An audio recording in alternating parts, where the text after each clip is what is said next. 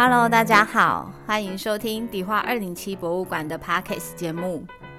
迪化二零七博物馆由陈国慈女士所创办，位于台北市迪化街，以推广老房子再利用及台湾生活文化为宗旨。在节目中，我们将介绍迪化二零七博物馆的日常大小事，由我们馆长安琪与馆员佩玉、真义、杰心轮流搭档主持分享。欢迎大家一起来收听。Hello，各位听众，大家好，我是迪化二零七的安琪。大家好，我是杰心。那今天呢，我们跟大家要分享的主题是实习甘苦谈。对，要来分享我们当实习生的经验。对，话说安琪也是从实习生开始做起的。我的人生一共有。算是呃两个比较完整的实习经验。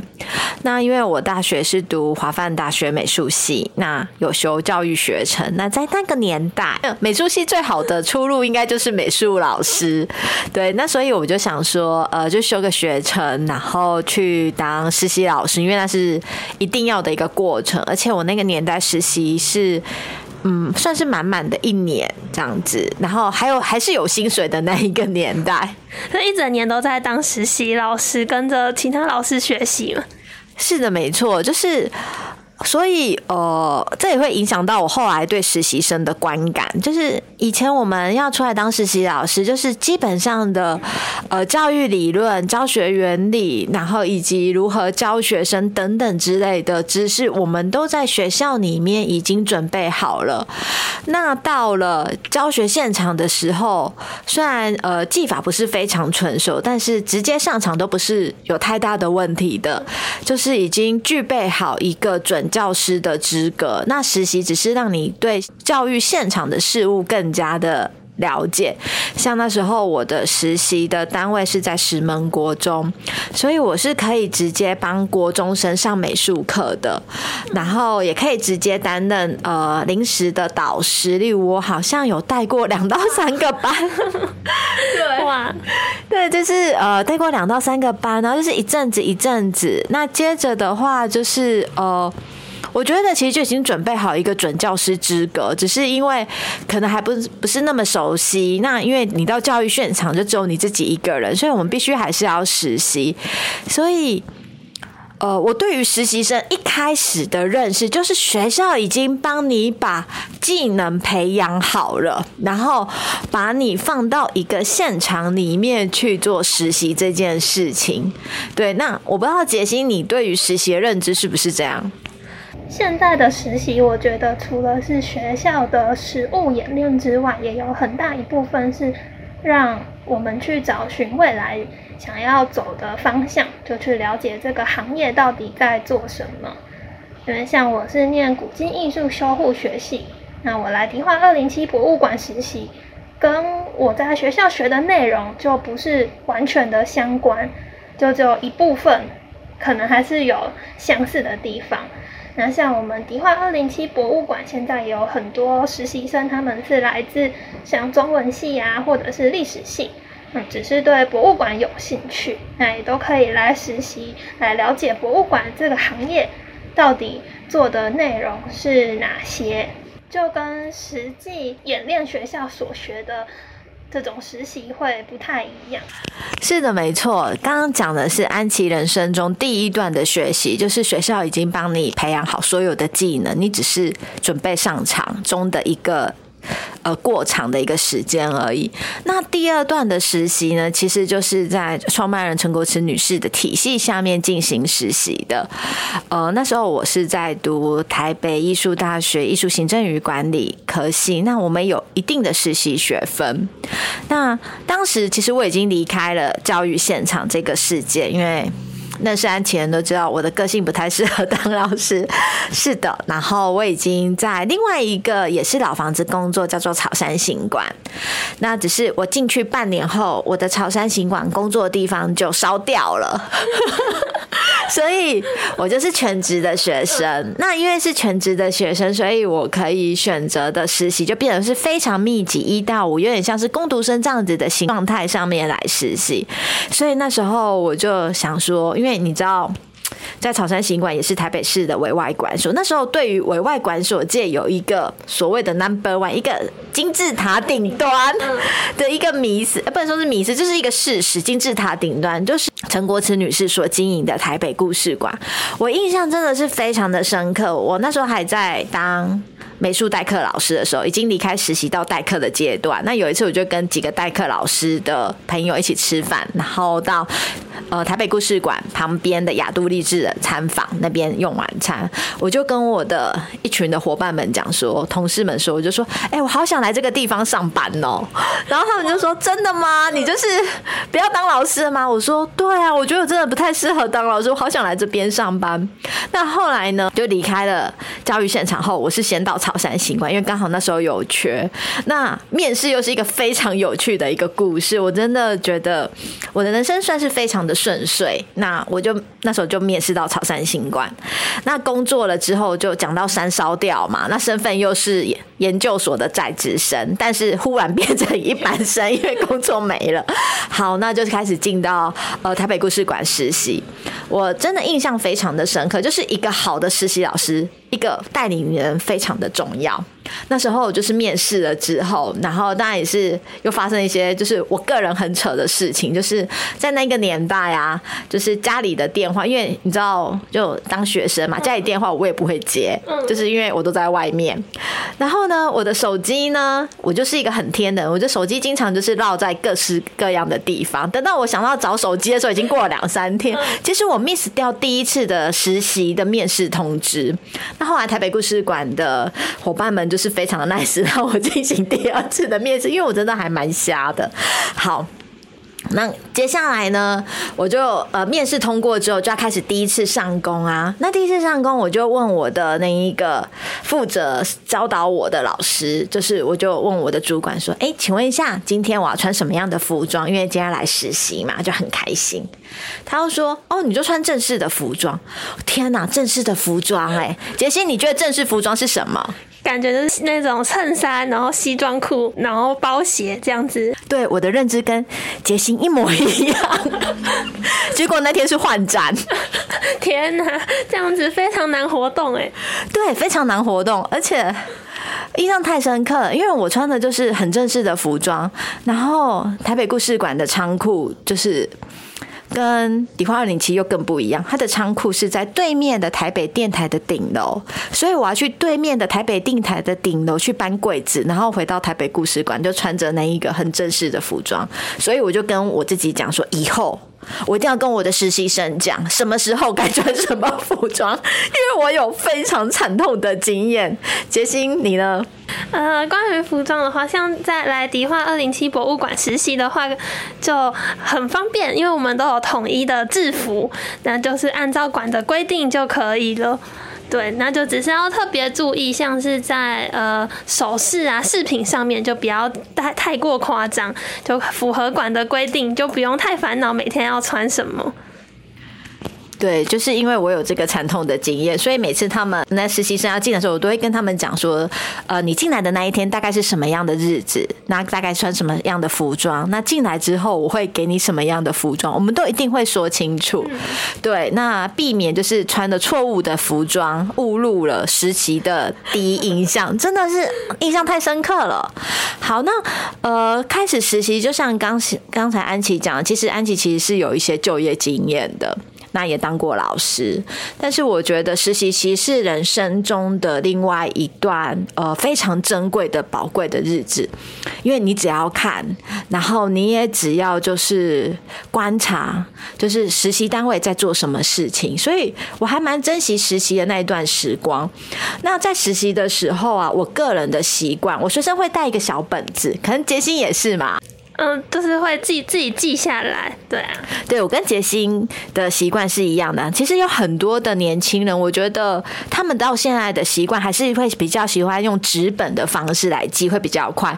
当然，我有看到就是现在新的实习生或工读生用手机记，我心中的 OS 就是你确定吗？但是他们就是这样子的方式。但我是跟杰心属于比较老派，所以我们就是使用纸笔来记这件事情。好啦，那你要记什么样的事情呢？我觉得除了主管交代。该办的事情，然后以及你的呃该做的事情之外，还有未来要做的事情之外，有一个很重要的事情是记录当下发生的事情，就是呃，你可以记录下来当下呃你遇到了一个状况，例如说可能有人打翻展品，或者是现场发生了一个什么样的状况，你觉得你的主主管或是现场工作同仁处理的方式。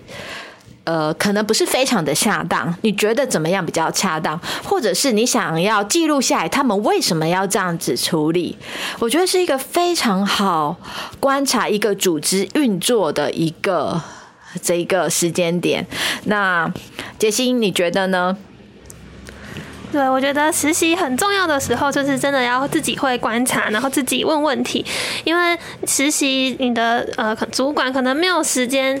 就主动问你说你有没有什么问题呀？或者是他也没有办法直接告诉你说哦，这个就是要学起来的地方，所以就是要自己去观察。对，那也透过实习实做的这个，可以跟学校学的经验做连接。因为像来迪化二零七博物馆这边实习的时候，我算是印象很深刻，也是在策展、策布展的时候。因为以前在学校一定都有策策布展的经验，因为是艺术大学嘛。但来到博物馆之后，才发现，哎，跟学校学的是很不一样的，就是并没有像我们以前在学校，可能就只是把这些物品挂上去，就是摆到你想展示的位置，然后海报贴上去就完成了。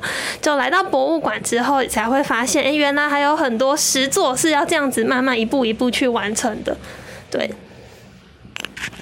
好，那杰心，我真的也还非常想了解，就是当初为什么你会选择迪化二零七博物馆？像我选择台北故事馆的原因，是因为它是在委外馆所建，我认为的金字塔顶端。因为为什么会觉得它很厉害？是因为那时候看了一篇报道，然后创办人就有讲说，为什么他不在古迹里面开咖啡厅？因为他不希望让咖啡香盖过木头的香气，这样子的一个理念。我就觉得哇，好崇高，好棒！那对我又在一个。学校的一个呃委外馆所里面，我就觉得我好想就是进到这个团队来，所以那时候我就投了台北故事馆的这个履历。那你呢？我会到迪化二零七博物馆是刚好我在大大三的时候，我们系上就开出了一个实习的课程。那在这个实习课程的可以实习的单位里面呢，就有跟我们所。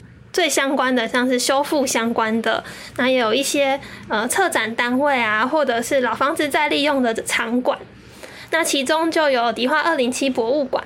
那刚好迪化二零七博物馆在刚创办的时候，我妈妈她就透过广播，然后知道这个博物馆开幕，对，所以她来台北找我的时候就特别说，哎，一定要去这边。所以我在来实习之前，其实就已经到迪化二零七博物馆参观过了。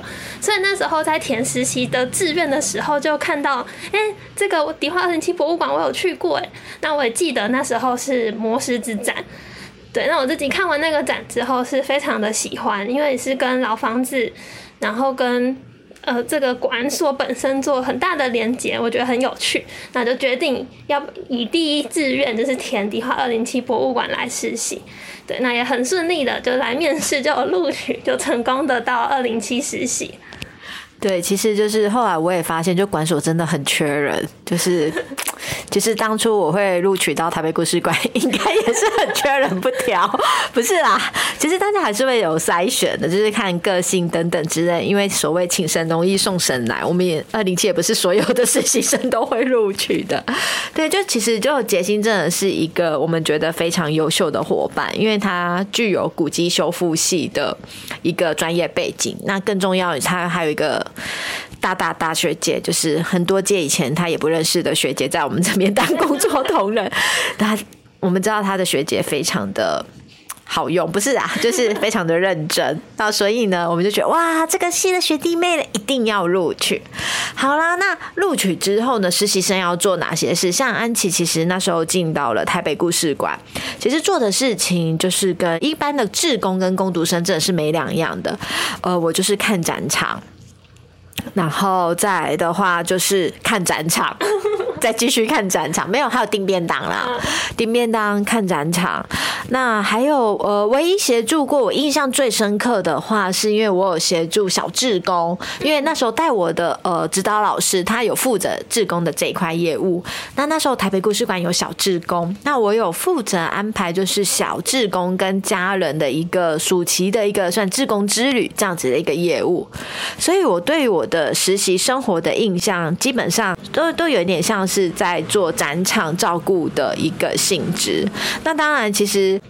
在呃创办人体系下面所学习到的事情，展场事务里面就是更精准、更精细等等之类。那这个可以由解析来跟大家分享。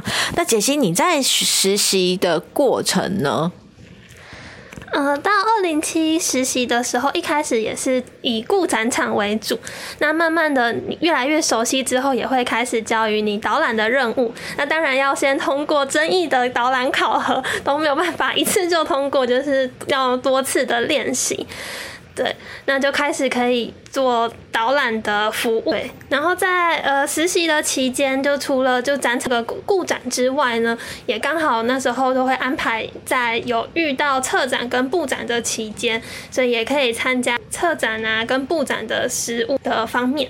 对，那另外就还有一些像的文书处理，对，就是一些博物馆的文书也会让我个实习生来负对，所以也是在那时候才认识到说，哎，像是做。那个文宣品的包装，原来是要这么精准，然后还有一定的方向。就像我们一般装卡片，可能就随便放进信封里装进去就好。但在迪化二零七 博物馆这里就不是，就我们都会确认，大家打开的时候可以立刻看到我们很漂亮的邀请卡。对，就是在实习的时候会做的事情。嗯。对，这个也勾起安琪实习时候的回忆，因为其实我那时候在草山行馆也有办过展览，只是我们的展览是真的没有像，呃。陈陈女士这边的这么样的专业，所谓的专业，它基本上每一次的展览都会有木作，然后都会有输出、油漆、重新配电等等。那我那时候待着一个空间，基本上就是挂画，跟美术性的一个布展会比较像。那其他如果水电不用太多个更改，因为就是画作放上去，顶多是调个。灯，然后要赶爬楼梯等等之类。那后来也在草山行馆有办了一个关于讲渭水的展览。那当然它里面有木桌，因为会钉东西，不希望破坏到墙面。但呃，整个的一个经费跟规模其实没有像台北故事馆呃这么大的一个大动作。那也就是看到了创办人真的就是想。为了要做好自己想要做的事情，然后在成本上面真的是很令人佩服。对，所以就是在实习当中所遇到的一个状况。那其实后来呢，我就是从实习生，然后再来就是我好像跳过攻读生的阶段，我其实就是实习生，实习了两次。都在台北故事馆当实习生。那实习完之后呢，我直接就是做展览部的助理，就是现在在负责啊 Space K 的雨涵，我在雨涵下面当助理。那后来呢，我就到了福台街洋楼，然后一样就是在那边负责营运，然后从。助理，然后小主管、组长、主任之类等等，然后后来福台建洋楼结束，又回到了台北故事馆，然后甚至就是现在跟创办人一起到迪化二零七博物馆，就是整个的一个呃该有的历练都历练到那。因为我之前的呃教育背景，所以我真的以为实习生就像我这样已经准备好了，所以我对实当年我对实习生的要求是非常高的。我真的觉得很对不起当年我的实习生许立新，每次讲到他，真的是觉得他真的很可怜。因为啊，我以为就是呃学校出来的都已经具备专业技能，例如说。好，就是对不起，因为许立新应该没有在听嘛。好，大家听众朋友也不知道是谁，就是我的实习生。然后他，我以为他呃，因为他是工业设计系，我以为像是 Photoshop 啊，然后 Illustrator 这种基本的绘图软体他都要会，然后包含影印机的使用，但殊不知他都不会耶。嗯，有些事是真的，嗯，没有实际做过，可能真的不太会了。我觉得像影印机也是一个，嗯。真的有时候会觉得他怎么这么难操作啊？真的吗？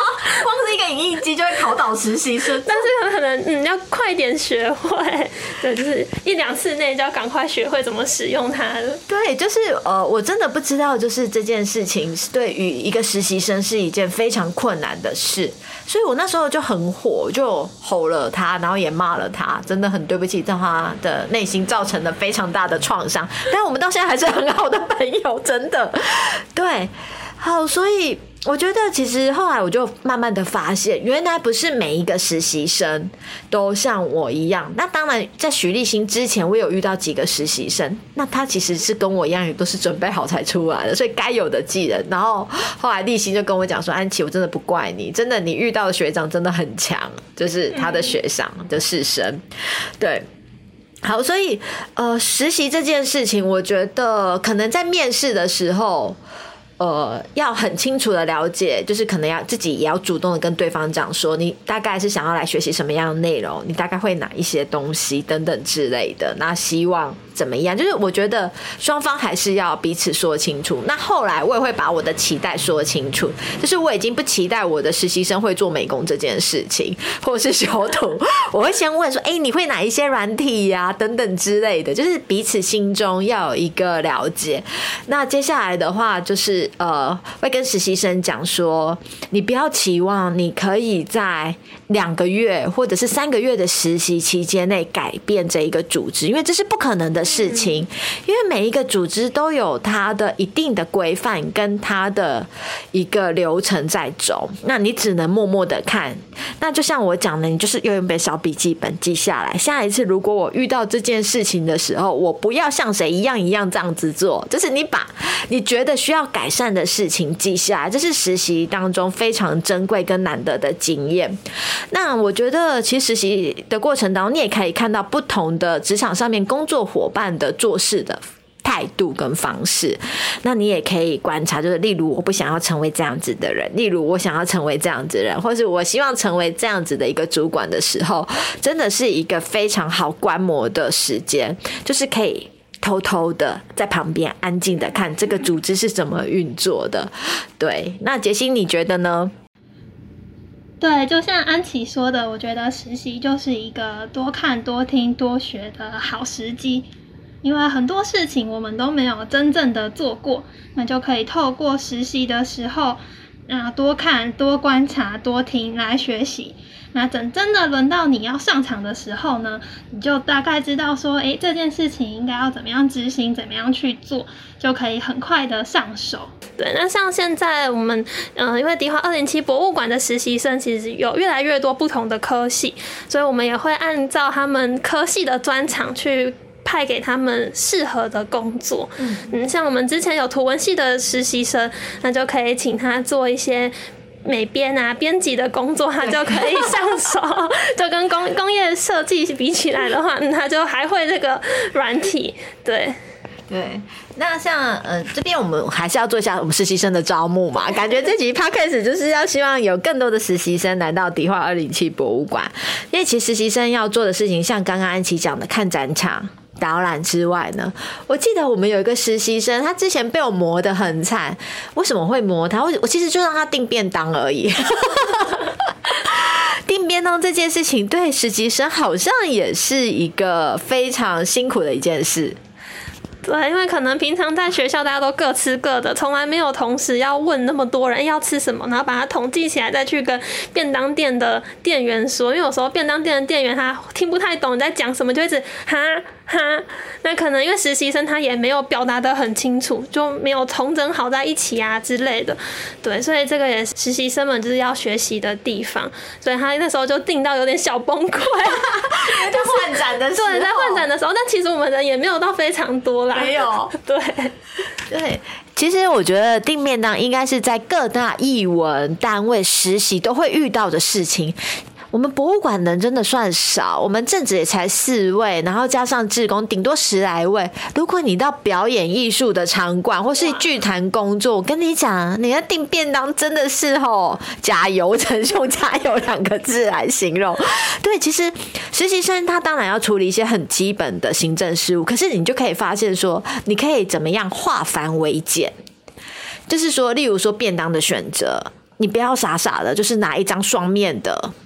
三十种的便当给大家选，你其实自己可以把它就是先写下来，可能挑就是最常大家会吃的那五款，然后就就请大家选的从这五个里面去选，对。对，因为其实大家看到那个菜单就好想很好奇看后面是什么，但是价位可能从七十到两百都有。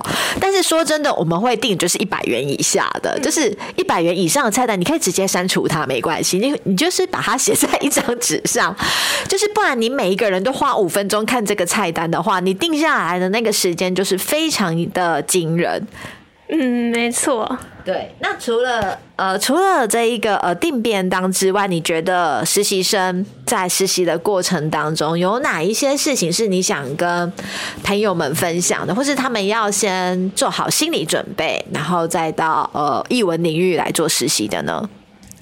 嗯，我觉得是面对观众吧，因为像在做顾展的时候，其实会遇到各式各样的观众。那有些观众他可能口气不是太好，那这时候你当然也不能跟他生气，就是你要懂得怎么样消化自己当时的情绪。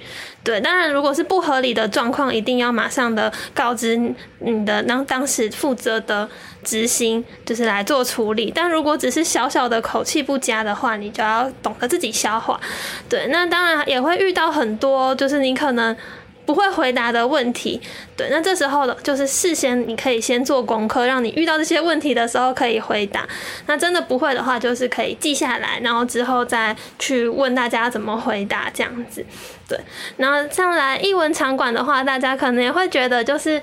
呃，只是做顾展而已，会想的没有想到还会有一些体力活，对，所以那个体力也要先好好的训练一下，因为其实，在做测布展的时候，在搬展品啊，然后也要做砖墙啊，就是挂这些展品，然后做很多的。